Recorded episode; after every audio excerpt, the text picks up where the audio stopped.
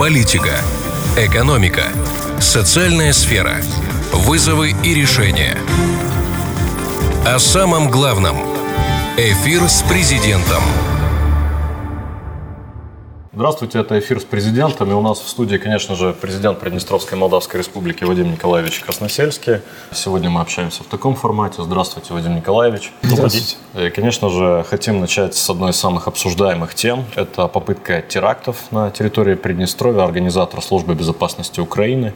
Не так давно вы обратились фактически к СБУ, сказали о том, что благодаря Приднестровью была предотвращена страшная трагедия, некая трагическая ошибка. Это ошибка, это теоретически война или, может быть, даже мировая война, Вадим Николаевич? Знаете, неоднозначный вопрос с точки зрения оценки уровня резонанса. Я, кстати, обращался не только к тем исполнителям конкретно, которых вы назвали, вот, а, наверное, к тем, кто это все-таки организовал в конечном итоге. А кто организовал, до сих пор вопрос открытый. Уровень организации Э, пока не ясен, скажем так. Кто за этим всем стоял.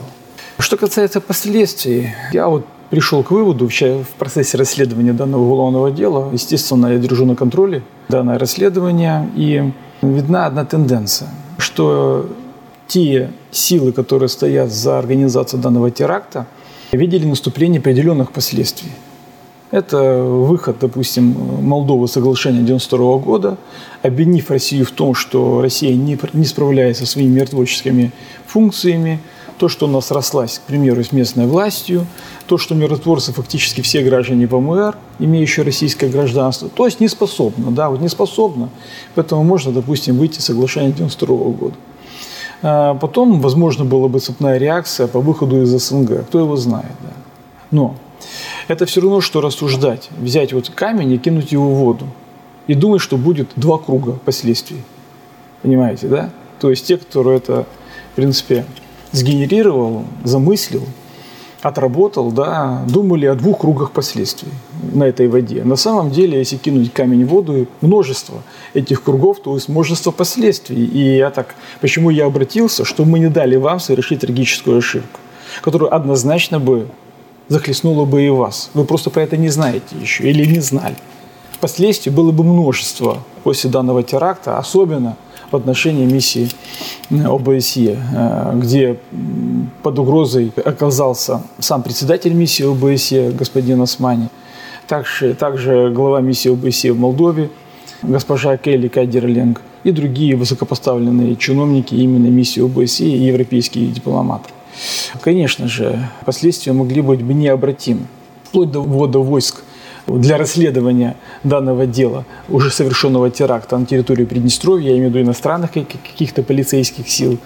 Вот. Иди знай, как бы отреагировала Россия на все происходящее, на обвинение в свой адрес в этой части. И э, вот здесь бы был бы очень большой риск, э, скажем так, выхода конфликта, который идет сейчас в Украине, э, за пределы границ Украины. Вот это самая большая опасность. Кстати, ее боятся все. Mm-hmm. Вот с кем бы я ни говорил, с какими дипломатами, все говорят о том, что да, конечно же, это ну, очень плохо, это трагедия, это не должно быть, но как максимум это все должно быть в границах Украины. Да? То есть выходить за границы Украины этим конфликтом, в принципе, категорически нельзя. Почему? Да потому что любой выход – это шаг к мировой войне. А любая мировая война – это ядерная война, ну, по современному вооружений. Может, кто-то этого хотел, в принципе, не исключаю, мне сложно что-то судить. Но тем не менее, и, естественно, втягивание в конфликт Приднестровью, Молдову, естественно, затянули бы сюда. Э, там уже Румыния, страна НАТО. Вот. Здесь уже просматривается прямой конфликт между Румынией как страной НАТО и Российской Федерацией, которая бы защищала своих граждан здесь, на территории Приднестровья. Коих 220 тысяч, а остальные соотечественники, понимаете? Вот. И вот мировая война, вот ядерная война. Я вот смотрю на все происходящее, вы знаете, и со времен Карибского кризиса, вот мир на грани реально. Я люблю историю, я изучал этот Карибский кризис, как он происходил, и как все-таки хватило ума тогда у руководителей э, геополитических держав его предотвратить, не допустить вот этот, саму катастрофу в конечном итоге. Нельзя это, это трагический шаг. Да. И сейчас я не вижу трезвости ума у руководителей.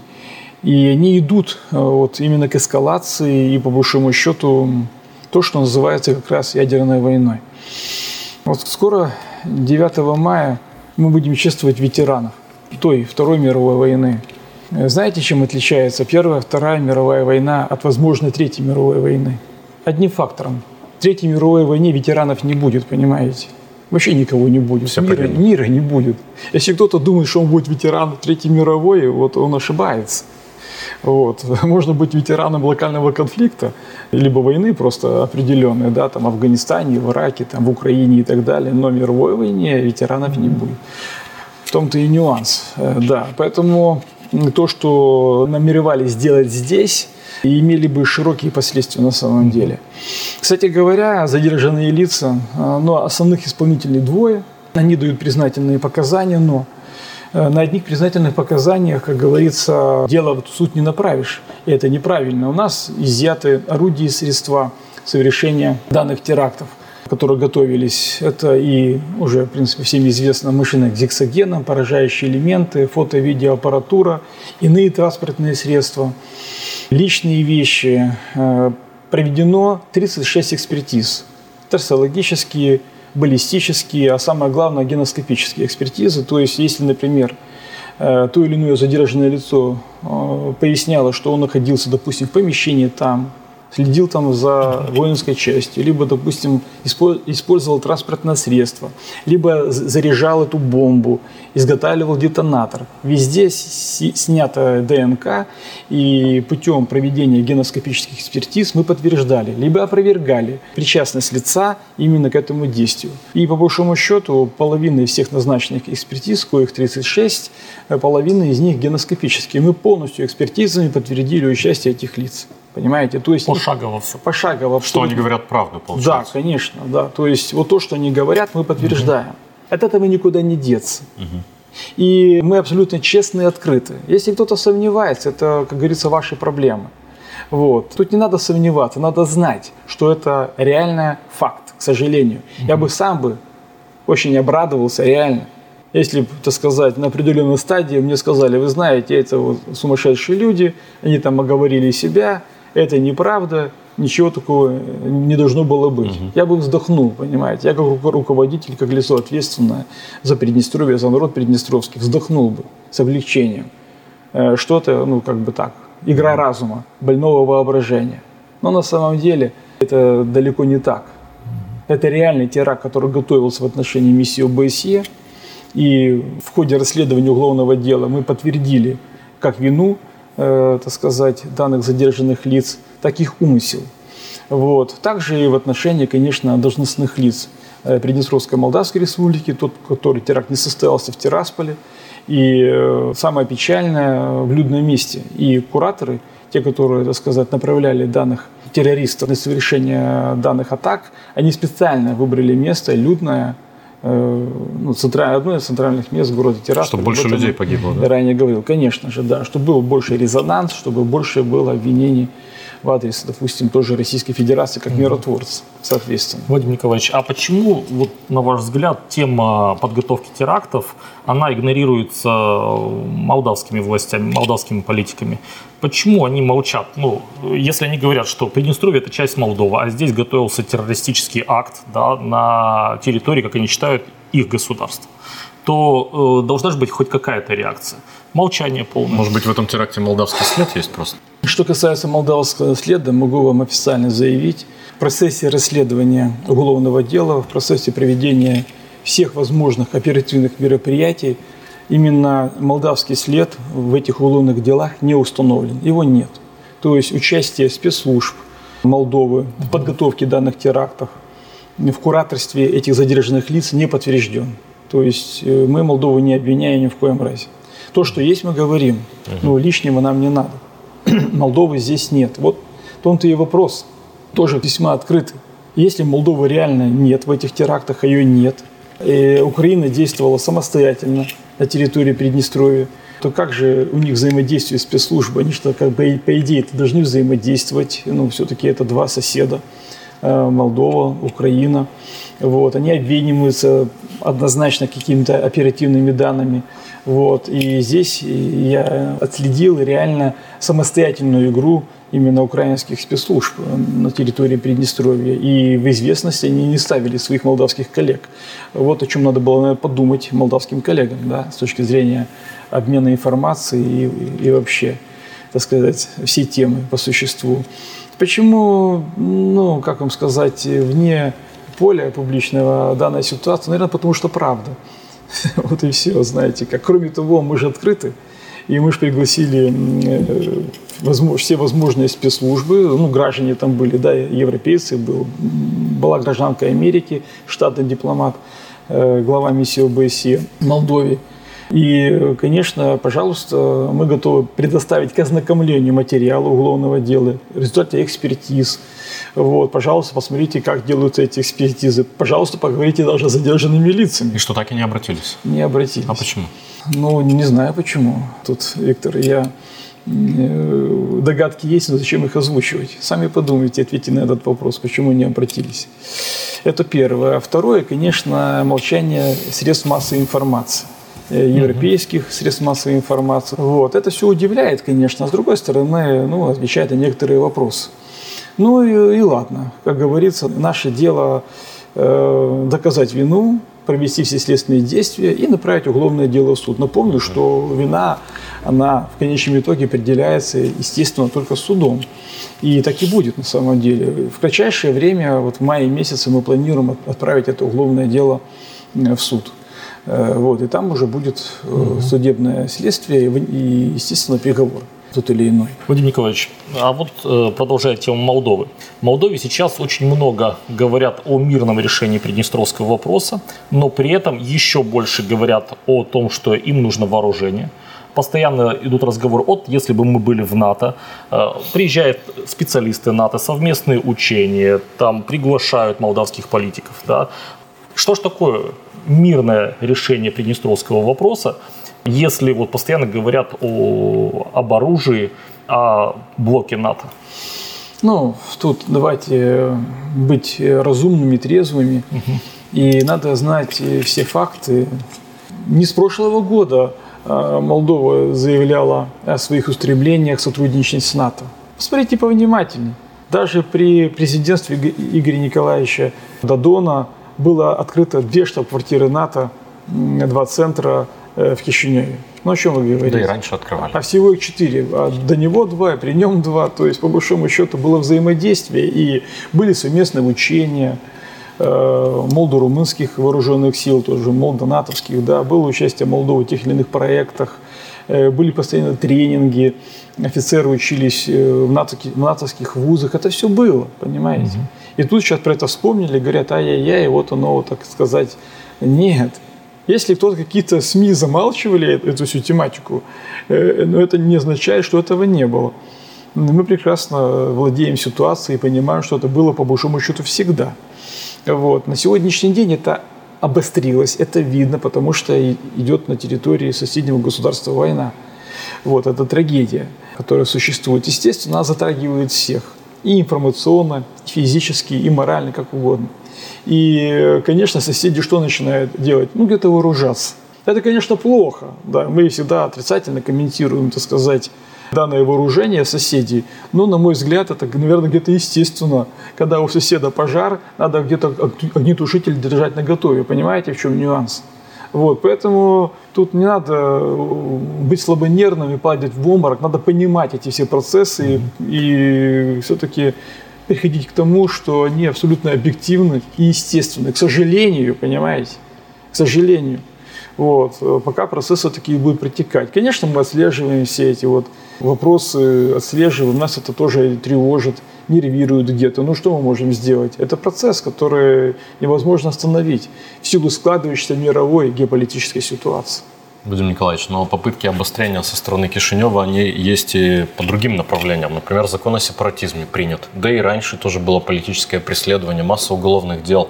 Гражданин э, нашей республики Самоний 15 лет был приговорен, слава богу, благодаря вашим усилиям, усилиям Министерства иностранных дел, э, удалось его освободить, но он три года провел в тюрьме в Молдове ни за что, по непонятному совершенно приговору.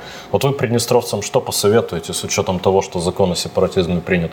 Не ездить, или ездить быть осторожней, или защитим всех в любом случае. Какие у вас э, соображения на этот счет? Ну, вы абсолютно правы. Вот что касается закона о сепаратизме, он абсолютно лишний, непонятный. Вот я до сих пор не понимаю, что Молдова этим хотела показать. В Молдавском уголовном кодексе масса, так сказать, э, статей уголовного содержания, по которым можно привлечь любого гражданина, не гражданина Молдовы за там, терроризм, там, за диверсии и так далее, за иные противоправные деяния. Но молдавский законодатель выделил отдельный субъект под названием сепаратист или содействие сепаратизму. Угу. А что в этом понимании, кстати, там, по сути дела, четко-то не открыто. По большому счету, по этой статье можно привлечь любого гражданина Приднестровья и любого гражданина Республики Молдова. И любого гражданина иностранного, кто якобы финансирует там тот или иной сепаратизм. Статья так выстроена, что по большому счету под субъект данного преступления можно привлечь любого гражданина, который находится на территории Молдовы и за территорией Молдовы. Как эту статью будут э, понимать и применять прокуратура, следствие и суд в конечном итоге, время покажет. Но вот эта история с господином Самонием, она настораживает и пугает. Ведь именно Самония судили абсолютно ни за что. Там даже события преступления не было. Взяли человека, назначили виновным. Им просто было удобнее с ним работать. Он был гражданин Молдовы, там поехал поменять паспорт, его там задержали. Еще милиционер бывший наш. Э, да, бывший милици... сотрудник милиции. И они были уверены в своей акции, своей провокации, то, что он достигнет успеха, и они покажут нам, что вот так мы можем с любым и поступить. Так они и говорили на самом деле. Я-то знаю, что они говорили, те лица, которые это все провоцировали.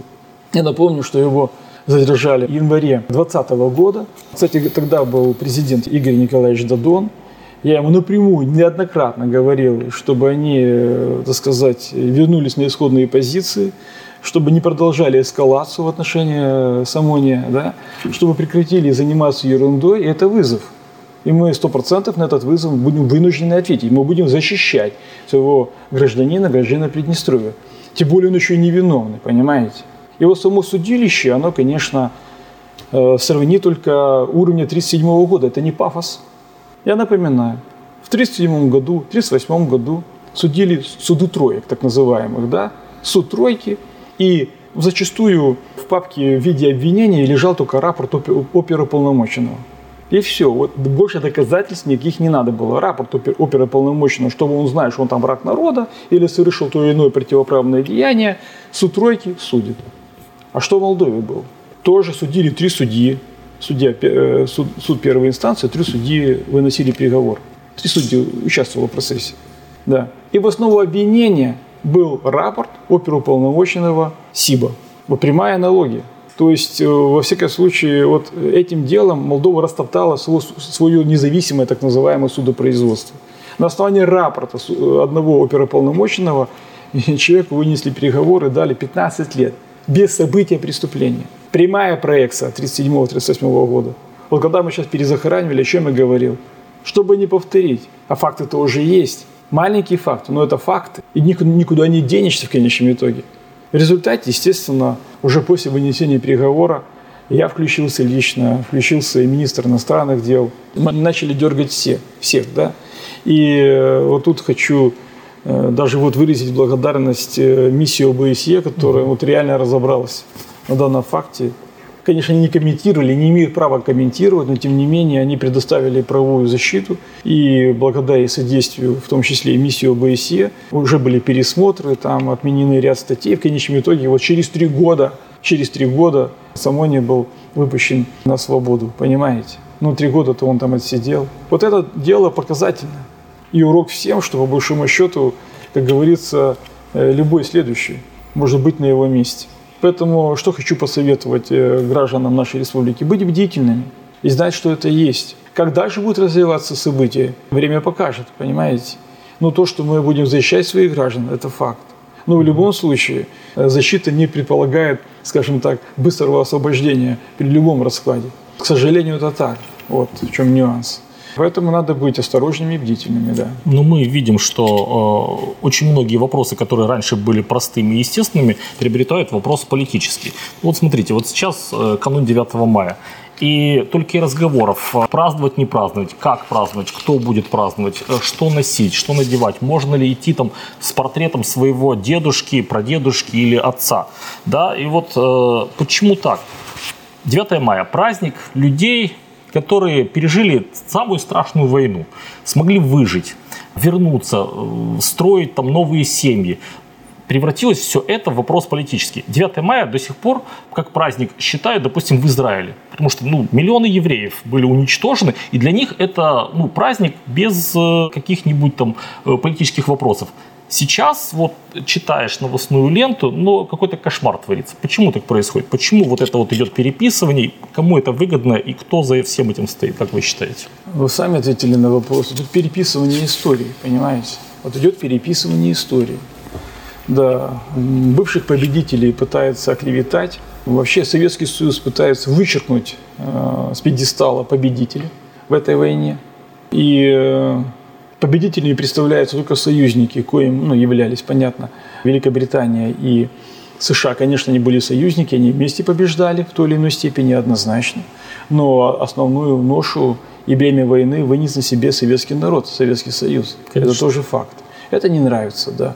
Это э, многим не нравится. И сейчас, если посмотреть учебники истории – допустим, европейских государств, вообще Советский Союз даже не упоминается.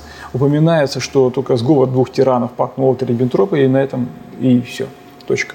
Вот. Но что сделаешь? Э, вот это, знаете, элемент идеологической войны и идеологической борьбы.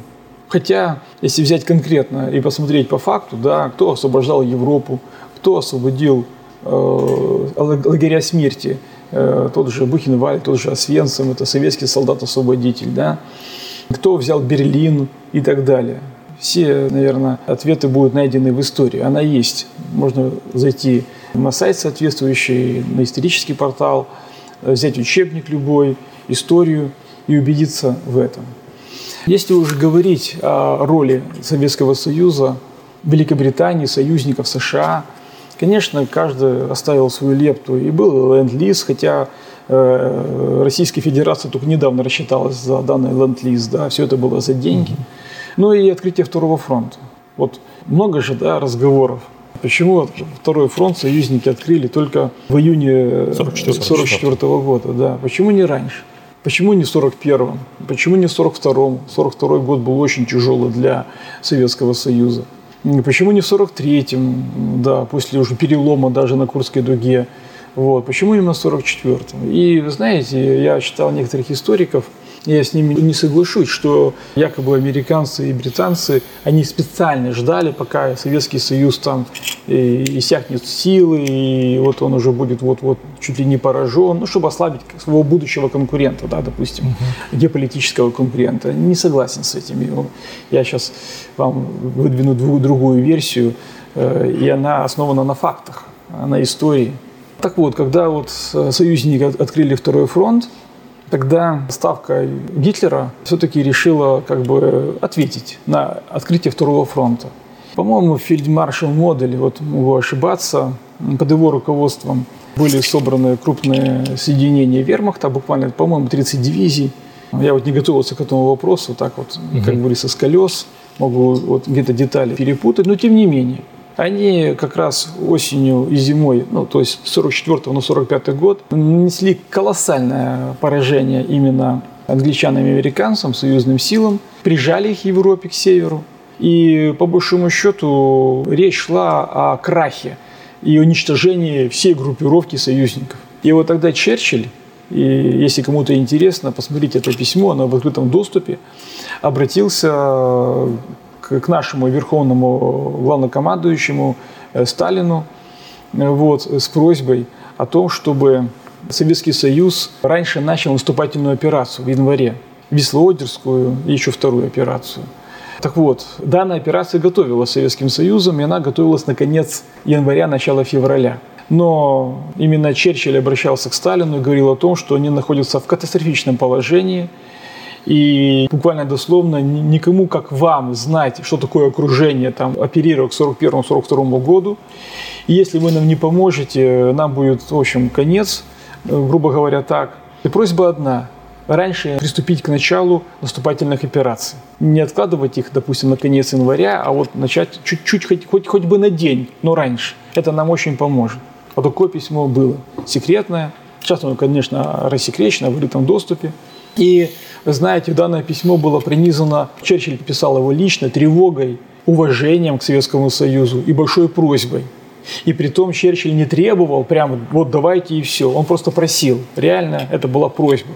Но Сталин откликнулся на эту просьбу. Войска получили приказ и на 15 дней данные наступательные операции были самые стремительные в истории э, Второй мировой войны. Но тем не менее и понесли, наши советские войска Э, потеряли очень много личного состава ну, при выполнении данной операции. В том числе потому, что начали э, раньше. Конечно же, да. Один из факторов – это, конечно, раннее начало, потому что еще боеприпасы не так подвезли, обозы не так были обеспечены, там mm-hmm. тот же ГСМ и так далее, да. Вот. И за счет такого духа советского солдата, по большому счету, была прорвана оборона, была Польша полностью освобождена, и уже советские войска вошли в Германию после данных операций. И, естественно, конечно же, те дивизии, которые держали союзников и прижали их к северу, были сняты и направлены уже в противодействие советским войскам и были разгромлены в конечном итоге. И вот только это спасло союзников от полного уничтожения. Вот здесь и ответ. Не могли союзники открыть второй фронт только по одной причине, ибо никто это не позволил. Вермахт бы смял их, смял и в 42 году, и в 41 и в 43 Даже в 44 он их, в принципе, смял, только благодаря вмешательству Сталина и советской армии войска были союзников спасены. А в 43-42 году наши бы войска не помогли, они были слишком далеко, понимаете? Вот вам и ответ на вопрос. Не надо искать злого умысла, якобы там какая-то игра была политическая. Нет. Черчилль тогда не играл. Он тогда воевал, и воевал, в принципе, по-настоящему, как союзник. Вот тогда именно. Вот. Но, тем не менее, даже в 1944 году Вермахт был силен, соперник был очень серьезный, и оказывал должное сопротивление. Только благодаря, еще раз говорю, советскому солдату, советскому солдату была поставлена точка в этой войне. Благодаря его мужеству, стойкости и, и советскому солдату, и тем, кто ковал оружие победы в тылу, понимаете? Это же подвиг был совершен. Вот представьте себе, вот даже на сегодняшний день, даже взять, допустим, современную Российскую Федерацию, либо другое государство, есть цифры. Все э, заводы, все производства были выведены с европейской части территории, которая впоследствии была оккупирована, туда, Урал, Сибирь.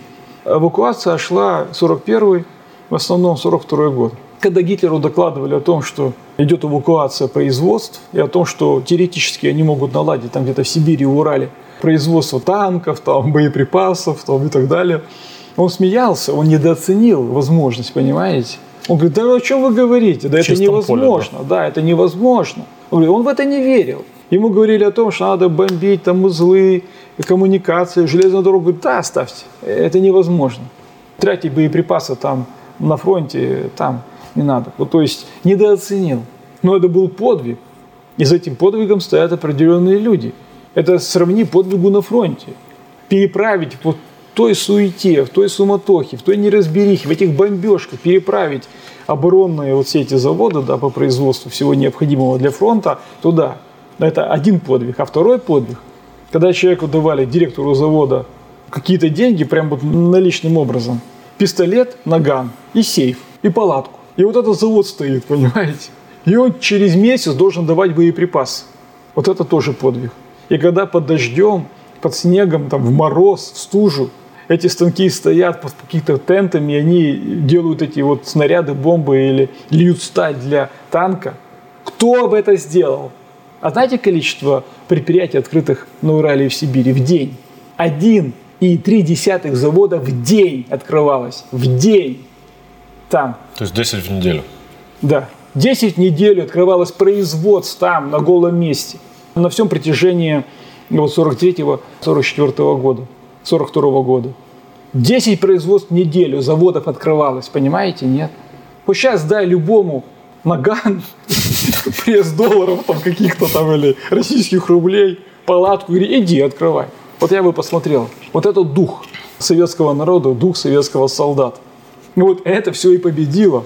На фронте это, это сказать, тоже однозначно то основной вклад. Ну, там, в тылу, вклад не меньше, не меньше. А кто стоял у станков? Старики, дети, женщины. Строжайшая дисциплина. Строжайшая дисциплина. За опоздание на работу вплоть до расстрела, понимаете? Люди не высыпались годами. И вот этот общий дух он и победил в конечном итоге. Конечно, это сейчас надо как-то пересмотреть, там, затушевать, вот, рассказать об европейских ценностях. Я всегда задаю вопрос, а в чем европейские ценности? Вот в чем они, в чем, в чем, где? В Бухенвальде? По Свенцами? Это тоже Европа. Может быть, там тоже европейские ценности? Частично. Мы про какие ценности говорим? От какого периода времени мы отчитываем ценности? Понимаете? Что формирует ценности вообще? Что такое демократия? Тоже очень важно понимать. Формирует народ, проживающий на определенной территории. Демократия, власть народа. Народ руководит согласно сложившимся традициям на той или иной местности. Вот у нас сложились традиции там 100, 200, 300 лет, да. У нас традиционное общество, да, и народ живет, как ему нравится. Вот это есть форма высшей демократии. Поэтому у каждого народа, проживающего, есть своя демократия. То есть тот уклад, к которому он привык. У европейцев своя демократия, они к ней привыкли, вопросов нет. Ее надо уважать. У американцев своя демократия, да, она имеет место быть, она своя, ее тоже надо уважать. У мусульманских народов своя демократия, они тоже к ней привыкли, надо ее уважать. У Китая, у Индии, у Японии и так далее. То есть именно образ жизни основан на своих традициях, столетних, тысячелетних традициях.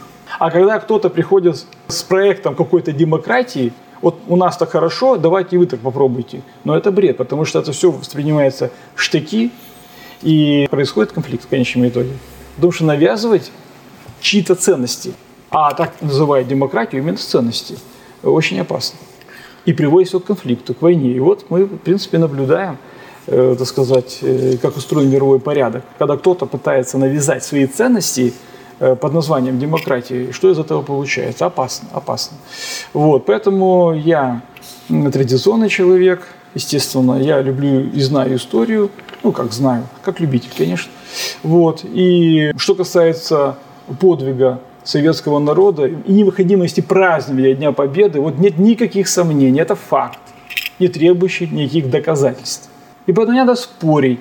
Взял портрет деда и иди, поклонись подвигу советского народа, подвигу советского народа в этой страшной войне. И Советскому Союзу должны быть благодарны советскому солдату, многонациональному государству, именно советскому солдату, за то, что они освободили мир от нацизма и фашизма на тот период времени. Мы не говорим о поверженной Германии, там, Венгрии, там, Австрии и так далее. Румыния. Они, Румыния, они тоже были жертвой этой идеологии. Это жертва на самом деле. Если в глобальном смысле смотреть, они жертвы идеологии фашистской и нацистской. Они жертвы. И именно советский солдат освободил эти государства от фашизма и от нацизма. Только так я вижу эту ситуацию. Вот про это надо говорить, а не раздувать опять эти течения вновь через определенное количество времени. Вадим Николаевич, если позволите, вот э, к вопросам насущным, в частности, об уровне жизни, вопрос, который всегда интересует э, граждан Приднестровья. Цены растут, в принципе, происходит везде, в том числе и на территории нашей республики. Некоторым бюджетникам зарплату подняли, чуть подросли пенсии, но понятно, что не так это все ощущается с учетом э, роста цен. Что будет с этим дальше? Будет ли возможность у государств поднимать зарплаты и пенсии? Как только будет возможность, сразу повысим. Это наш приоритет, и мы, в принципе, с депутатами Верховного Совета, с правительством обсуждали серьезно даже вот рассмотрение вопроса в последней декаде этого года. То есть, если будет возможность, мы все свои, как говорится, резервы направим на повышение и пенсий, и зарплат. Это правильно. Это правильно. А что с коммунальными услугами? Вот в Молдове, ну, вроде казалось бы, э, Приднестровье дает им по сравнению с другими производителями электроэнергии недорогую энергию. Но у них все равно приходит сообщение о том, что газ растет, электричество растет, они все возмущаются. А что у нас? Ну, я не буду комментировать действия монополистов Молдовы или руководителей Молдовы в части ценообразования для граждан э, Молдовы по газу, по электроэнергии. Uh-huh. Это не в моей компетенции. Зачем мне заниматься спекуляциями? Это делать не надо. Я буду говорить за Приднестровье. В этом году мы не повышаем цены как известно, мы их заморозили. Да. То есть это, конечно, нагрузка на бюджет, потому что мы компенсируем вот эту разницу между фактически уплаченными денежными средствами и себестоимости данных услуг нашим, естественно, на монополии, ну, в лице электросетей, там, теплосетей и так далее. А эта себестоимость растет? Снабжающим. Ну, конечно же, растет. Это обслуживание, это материалы, все растет, конечно же. Вот. Не, пусть не в такой степени, как, допустим, те или иные, допустим, материалы в проект, в пропорции, в пропорции, да, но тем не менее э, рост есть, да. Вот, и мы пока будем именно действовать в этих условиях. Вот угу. в этом году хотя бы так, да. Там будет видно, но опять же, мы должны даже если, допустим, какое-то повышение угу. и предполагается, в следующем году я боюсь загадывать, но оно, естественно, не должно Э, превышать, э, скажем так, возможность людям оплатить данные услуги из зарплаты. То есть оно будет, если будет, так несущественное. А может и не будет. Посмотрим по ситуации. Вот. То же самое касается, допустим, воды для сельхозпроизводителей. Речь идет о мелиорации. Об этом еще поговорим, но тем не менее мы рассуждали о том, что вот с 1 сентября якобы можно повысить цену. Но мы в этом году не будем повышать цену на мелиорацию. Мы оставим ее на прежнем уровне 70 копеек. Для примера, в Молдове э, вода на полив где-то уже более 6-7 лей. То есть в 10, нас... 10 раз больше. А у нас 70 копеек. С 1 января, возможно, подойдем к какому-то показателю. Но опять абсолютно доступному, нормальному. И мы общаемся с сельхозпроизводителями, и мы говорим о том, что да, надо идти к повышению, но это будет общее решение. То есть мы не будем губить ценовой составляющей мелиорацию и вообще сельское хозяйство. Ни в коем случае. Я вам хочу сказать, что в среднем тонна подаваемой воды имеет свою себестоимость. Вот ее себестоимость, по-моему, рубль 85 копеек. А мы продаем по 70 копеек. Вот эта разница в рубль 10 копеек тоже возмещается государством. Понимаете? Это же не то, что дешево. Нет, это не дешево. Мы берем нагрузку на себя. Мы субсидируем таким образом сельское хозяйство. Так возьмите объем потребляемой воды за поливной сезон, это миллионы литров, да, вот, умножьте на рубль 10 копеек, и вот вам дотация в сельское хозяйство не прямыми деньгами, но через определенные цены на воду. И, естественно, мы и будем идти по этому пока направлению, и не будем повышать, если будем так не в значительной степени, для того, чтобы сельское хозяйство развивалось, для того, чтобы развивалась мелиорация угу. в конечном итоге. У нас на сегодняшний день порядка уже 35 тысяч гектар находятся под орошением. Во всяком случае, к концу года мы полностью этот показатель выполним. А это немало учитывая то, что в 2017 году было 8 или 9, а сейчас более, ну, уже где-то 35 мы угу. подходим, да. А при советской власти было 62 тысячи гектар орошаемых земель. То есть мы подходим уже за половину, скажем, от показателя советской власти, но учитывая рентабельность, производительность уже на сегодняшний день, с точки зрения общего, мы близки к показателю и уже Советского Союза. Но будем продолжать. И слава богу, что у нас, э, у нас получилось сделать это все внутри. Я не раз хвалил предприятие «Электромаш», и сейчас хочу похвалить коллектив этого предприятия. Именно они занимаются навесным оборудованием, моторы ставят, ремонтируют их, перебирают полностью насосы. И как показала практика, вы знаете, э, что получилось? Раньше ну, мы рассчитывали где-то на Российскую Федерацию, ну, была программа по мелиорации. И вот с россиянами у нас, наверное, бы не получилось, как получилось с электромашем. Получилось бы с россиянами, наверное. Трудно сослагательное наклонение здесь переводить, но с электромашем лучше. Объясню почему. Потому что, как показала практика уже, да, все индивидуально. Вот, к примеру, даже в Ихватинцах стоит э, баржа на Днестре. Она выполняет роль насосной станции. И по ТТХ там надо ставить определенные моторы. Но, как показала практика, вот по ПТТХ вот эта баржа бы затонула. Uh-huh. Uh-huh. И электроматч разрабатывал специальные электродвигатели облегченного типа, но хорошей мощностью, чтобы эта баржа выдержала. Понимаете, да? То есть все очень индивидуально. И, естественно, производство и труб в Приднестровье, все работы выполняются у нас, да, полностью. Mm-hmm. Единственное, что, конечно, предприниматели покупают, это сами вот эти поливные конструкции, там так называемые фрегаты, которые поливают уже на полях, там разбрызгивают эту воду. Но также мелиорация э, дает э, дополнительные рабочие места в сельском хозяйстве. Mm-hmm. Это все обслуживать надо и так далее. Притом их сотни, этих мест рабочих новых. Вот, поэтому так и двигаться надо, да, и развиваться дальше в этой части. Вадим Николаевич, вот вы говорите, нужно дальше развиваться. Вот смотрите, как люди воспринимают вот нынешнюю ситуацию. Ситуация неспокойная. А вы говорите, ну вот мы уже половину орошаемых земель, как вот э, при Советском Союзе уже вот достигли, и будет еще рост. Мы развиваемся здесь, мы делаем вот это. А где вот Приднестровье находит деньги вот сейчас в непростых условиях на тот же фонд кап вложений, на какое-то развитие, э, ну, скажем так, в этой ситуации, может быть, непрофильного, да, чего-то. Например, э, в Дендрарии посадили 20 тысяч тюльпанов, и туда колоссальная очередь на этих выходных стояла, там несколько сотен человек стояло в очередь, чтобы пойти посмотреть на тюльпаны. Почему так происходит вот, ну, в такое время? Ну, из вот, разряда, может, не время сейчас, да, да? не время, может быть, может подождать, может быть, ну, решать сиюминутные какие-то задачи. Ну да, есть такие мнения, согласен с вами.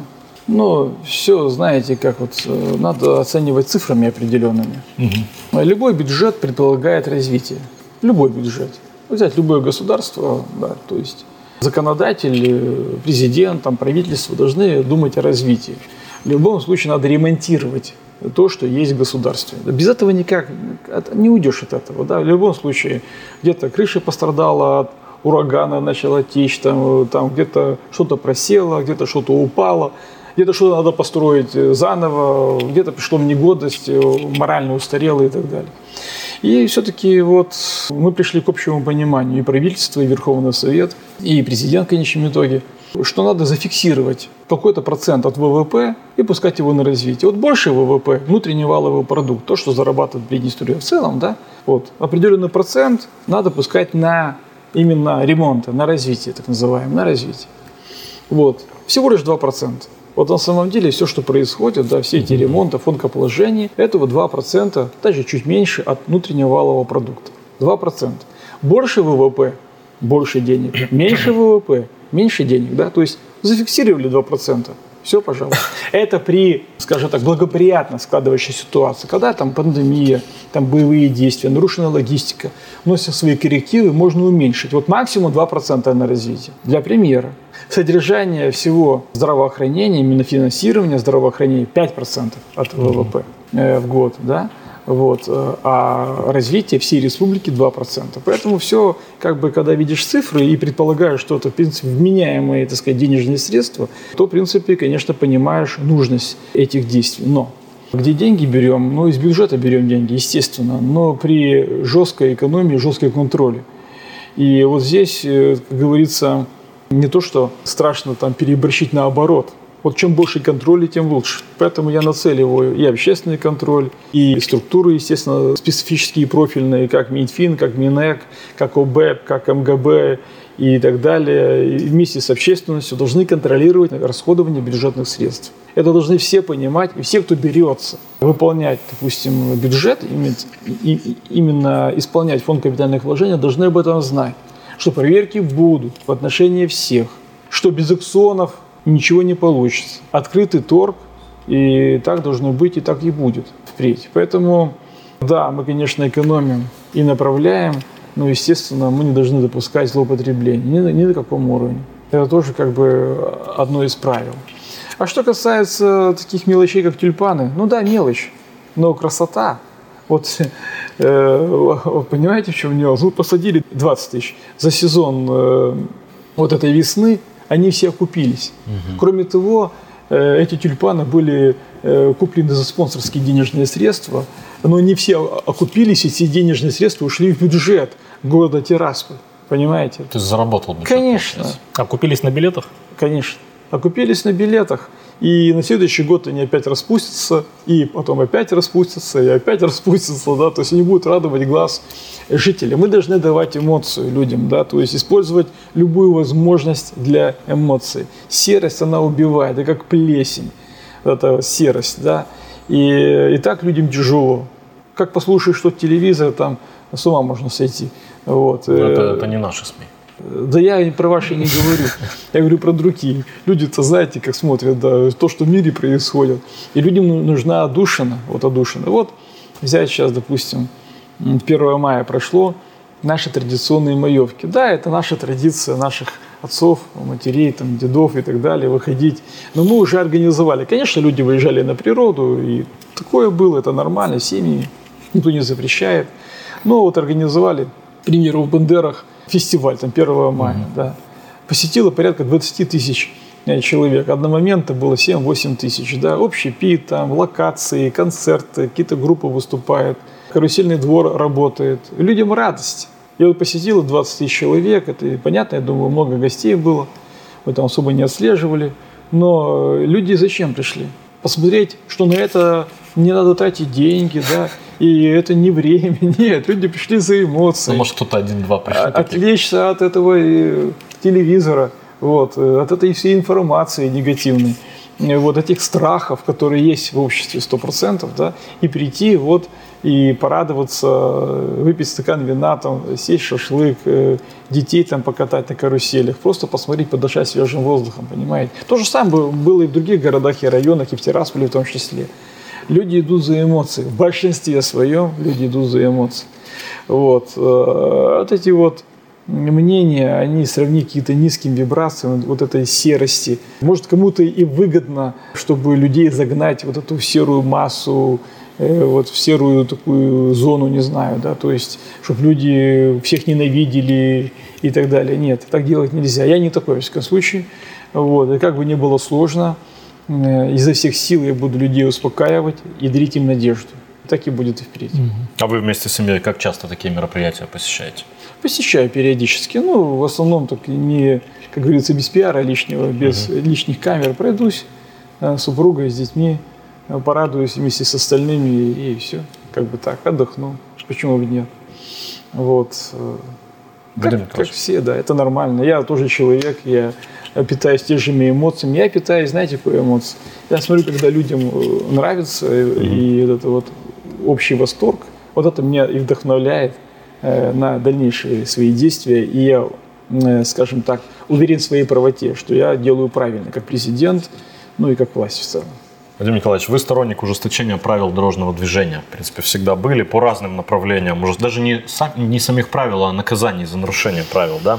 Э, вот сейчас есть инициатива об увеличении штрафов за непристегнутый ремень, да, для большегрузов, которые нарушают правила, ну, ездят не там, где должны ездить и разрушают дороги. Как вы думаете, вот это увеличение, э, ужесточение наказания, оно повлияет на то, чтобы дороги стали безопаснее? Знаете, Виктор, я не за то, чтобы ужесточить, я за то, чтобы спасти жизнь человека. Угу. Это вот э, совсем разная философия. Просто люди, которые подвергают вот это сомнению, они не столкнулись с жизнью на самом деле. Я вам приведу такой пример. Вот я, будучи, ну, работая министром внутренних дел, был сторонником э, жесткого наказания за употребление спиртных напитков и вождение транспортным средством в состоянии алкогольного опьянения, скажем так пожалуйста, можно выпить, но не садись за руль. А если ты выпил и сел за руль, ты, по сути дела, где-то преступник. Вообще во многих государствах, если человек в состоянии алкогольного опьянения совершает наезд на человека, его обвиняют в убийстве, непредумышленном убийстве, и судят за убийство, понимаете? И там совсем другие сроки лишения свободы, там до 15 и выше лет. Это тоже европейская практика. Вот, у нас не так, у нас мягче, но тоже, в принципе, жестко. Так вот, я видел цифры. Цифры погибающих на дорогах нашей республики. У нас, конечно, делался анализ, да? Вот. И 70% всех дорожно-транспортных происшествий, после которых э, был летальный исход, либо водители, либо пассажиры, либо, так сказать, человека, который просто переходил дорогу, они касались вождения именно в нетрезвом состоянии, когда водитель был нетрезвым. До 70% доходило, 60-70 по-разному. Естественно, видя вот такую вот картинку неблагоприятную, мы пришли к выводу, что надо просто за вождение в нетрезвом виде лишать водительского удостоверения. Просто лишать водительского удостоверения, да, в подавляющем большинстве. Какие-то, конечно, были нюансы, там, индивидуальности, ну, все бывает, это жизнь, но в подавляющем большинстве лишать всех. Так вот, цифры теперь интересные. Вот до введения вот этого жесткого отношения к этому деянию на дорогах республики погибало в год до 60 человек. Через два года, когда мы жестко стали лишать пьяниц, образно говоря, э, за рулем, стало погибать 30, 35, то есть 50% меньше. Фактически одним жестким решением и принципиальностью мы спасали жизнь 30 э, человекам, извините. А это жизни людей. Это 30 трагедий, 30 сирот, более того, может быть, вдов и так далее. Поэтому было оправдано, да, было оправдано. И до сих пор, конечно, тогда это, такая тенденция есть, и уже суды принимают решения по изъятию водительского удостоверения, и пусть принимают, и будут принципиальны, потому что за этой принципиальностью жизни людей. Это факт. Угу. Это факт. Что касается, допустим, непристегнутого ремня. Да вот недавно, господи, недели две назад было ДТП, дорожно-транспортное происшествие, между, получается, Фейшором и Парканами, вот эта угу. трасса, да, и Volkswagen Passat Универсал, я просто проезжал мимо, уже последствия видел, э, влетел в столб, опору эту троллейбусную и ударился боком, да, то угу. есть машина сложилась там в хлам, как говорится. И только благодаря тому, что водитель был пристегнут, он остался жив. Отделался там ушибами, понятно, поранился. Но он был пристегнут. А если был бы он не пристегнут, он бы был покойником, понимаете? Вот вам цена непристегнутого ремня или пристегнутого ремня. Жизнь человека, молодого парня. Вот и все. Поэтому какие здесь могут быть комментарии? Я не за то, чтобы сказать, кого-то наказать, ни в коем случае. Для того, чтобы кого-то спасти. Это совсем разная философия. Просто иногда люди понимают через вот где-то жесткость, к сожалению. А надо приходить все-таки э, по-другому к пониманию, что это твоя жизнь, жизнь твоих близких, твоих детей. И надо, так сказать, так сделать, чтобы и ты был жив, и все остальные вокруг тебя. Вот и все. А что касается, допустим, больших грузов, вы задали данный вопрос, так это не ко мне вопрос. Это вопрос к жителям села Парканы, жителям села Спей, Тей, Такмазей, Бычок. Это эти люди жалуются на то, что большегрузные машины разрушают и дорожное покрытие, и их дома, которые зачастую где-то саманы, сбуты и так далее. И когда едет 40-тонник этот поезд, и Все вибрация такая сумасшедшая, ну хорошо, ну это я понимаю, у кого-то бизнес, ну зачем делать бизнес за чей-то счет? У меня масса требований людей, а совершенно обоснованных, о том, чтобы запретить естественно, такие тоннажные, там, супертоннажные машины э, и, и не допускать их через населенные пункты. А штраф это минимальный, ну да, там стоит видеокамера, и что? Ну, там штраф назначили там 100 рублей, понимаете? И что? Он будет ездить, ему выгоднее штраф заплатить и ездить через населенный пункт. Так нельзя. Так нельзя.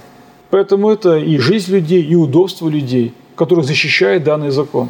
Поэтому никто никогда, тем более я, не стоял на, скажем так, вот в этом философском понимании именно наказать, наказать, ни в коем случае. Не допустить, спасти, совсем другая ситуация но приходится действовать через именно такие методы. По-другому нельзя. Вопрос про спасение. Вот в прошлом году, насколько я знаю, около четырех сотен приднестровцев э, получили помощь от государства, ну не просто помощь от государства, а спасение своих жизней за счет того, что государство оплатило их операцию и лечение за границей. Это что касается 400 сердечников, да, которые ездили в Молдову, и Приднестровье оплачивает э, операцию в Молдове.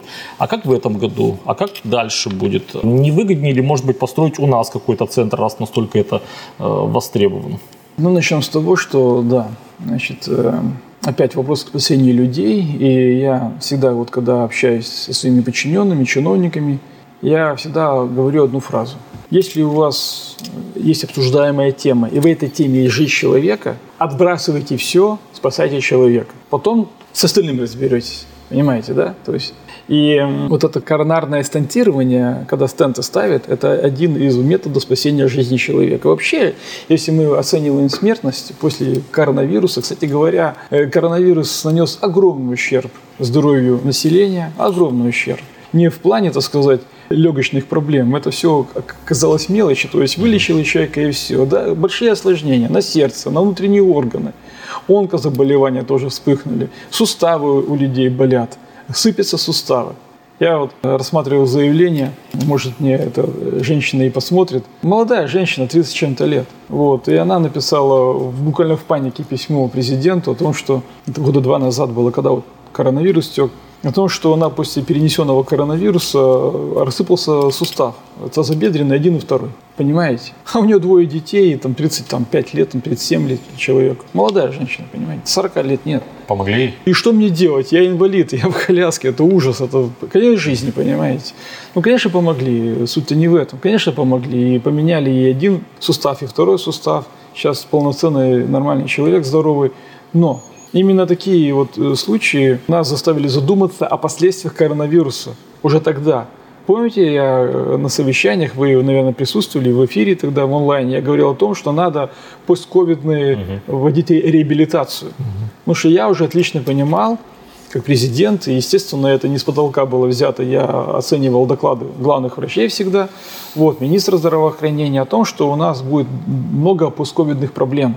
Да, и с ними надо сразу что-то делать и решать их. Не потом, через год-два, когда они возникли и уже, знаете, как ком такой, нет, а в заранее. Вот этот элемент как раз и стентирование, когда вот стенд ставит человеку, и мы на уровне госпрограммы э, сделали, так сказать, эту возможность человеку получить данную процедуру. Ну, объясню. Вот мы спасли, допустим, в том году 400 человек, чуть более 400 человек получили стенд. Если бы эта операция не была проведена, это люди бы ушли, к сожалению, понимаете? Люди ушли бы от нас. Вот. Но благодаря именно программе люди живы. И вот этот стенд не влияет на уменьшение продолжительности. Нет, он никак не влияет. Он оздоравливает человека. Но у нас работает программа. Во-первых, когда человек звонит на линию 103, говорит о том, что ему плохо, сердце, скорая помощь забирает, его привозят э, в центральную больницу, там ему ставят разжижающие от тромба, приводят его в нормальное состояние, и на санавиации он сразу уже летит, как говорится, э, на скорой помощи в город Кишинев. Там у нас есть договорные отношения – ему сразу э, ложат на операционный стол и ставят ему стенд. Он еще сутки находится в клинике, и на следующие сутки он убывает домой живой и здоровый. Кстати говоря, за момент э, пересечения ну, этого участка, то есть по, по маршруту следования у нас не умер ни один человек. Бывают летальные исходы очень мало, там, в больнице, но когда уже просто по Тяжелый общему угу. физическому состоянию невозможно человека спасти, сердце останавливается. А так, по большому счету, мы всех доставляем и вовремя доставляем.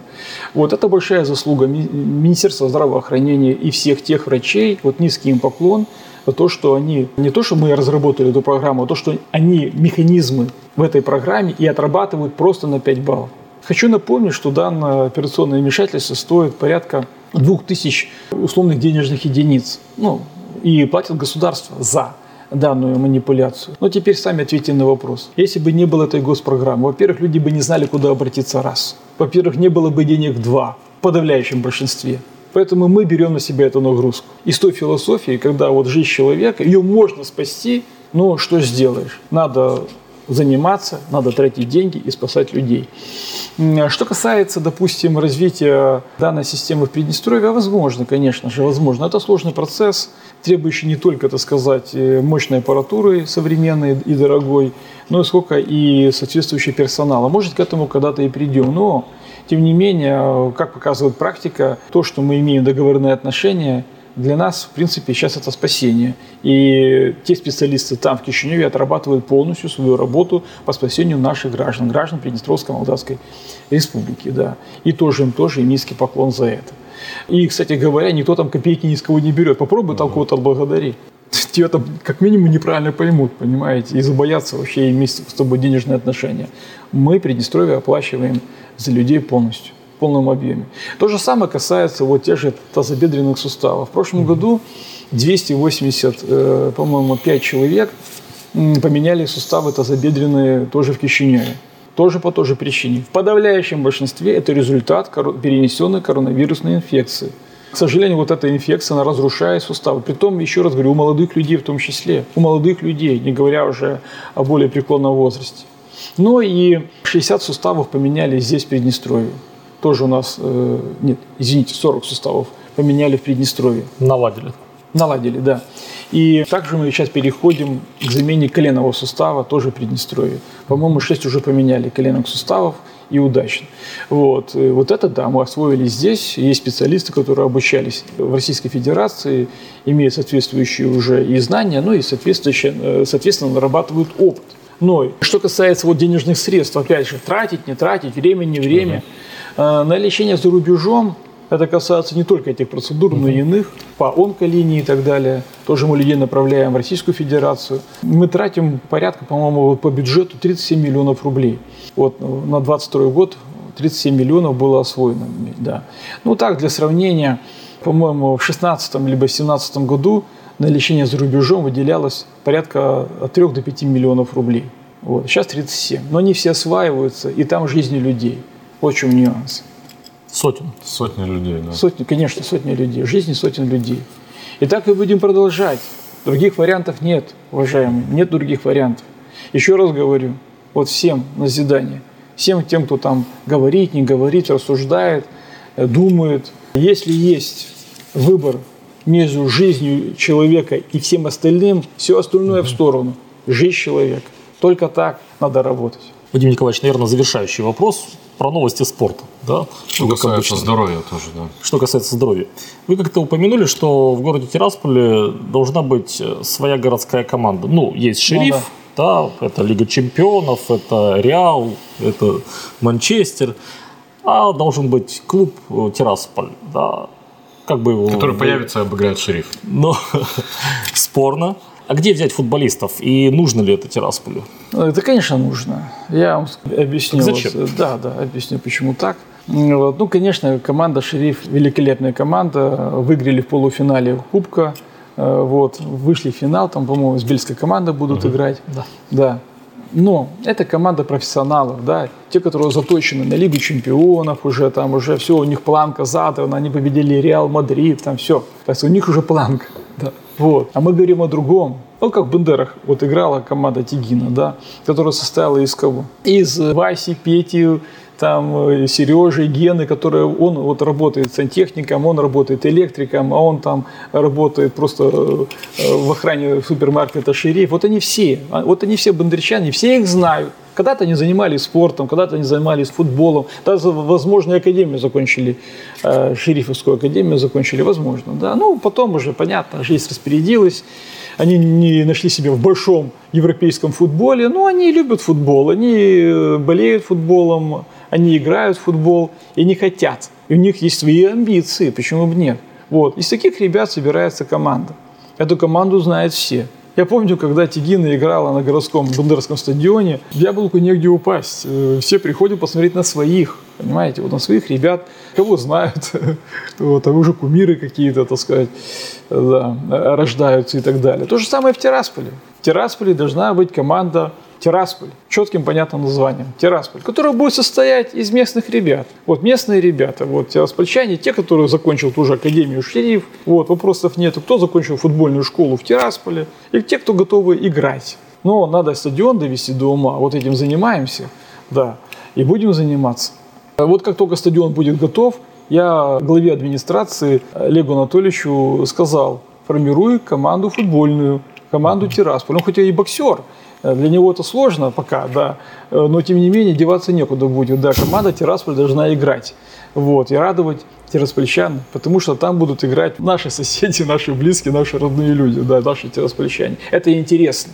Вот это интересно тоже. Да, еще раз говорю, шериф тоже очень интересен, но это совсем другой уровень, понимаете, вот все, это уже там, да. Э, запредельно. В космосе. Э, ну, не в космосе, а в Лиге чемпионов где-то там, да. А вот здесь команда, пусть она играет во втором дивизионе, там, в первом дивизионе, надо и выходить там в высшую лигу в конечном итоге.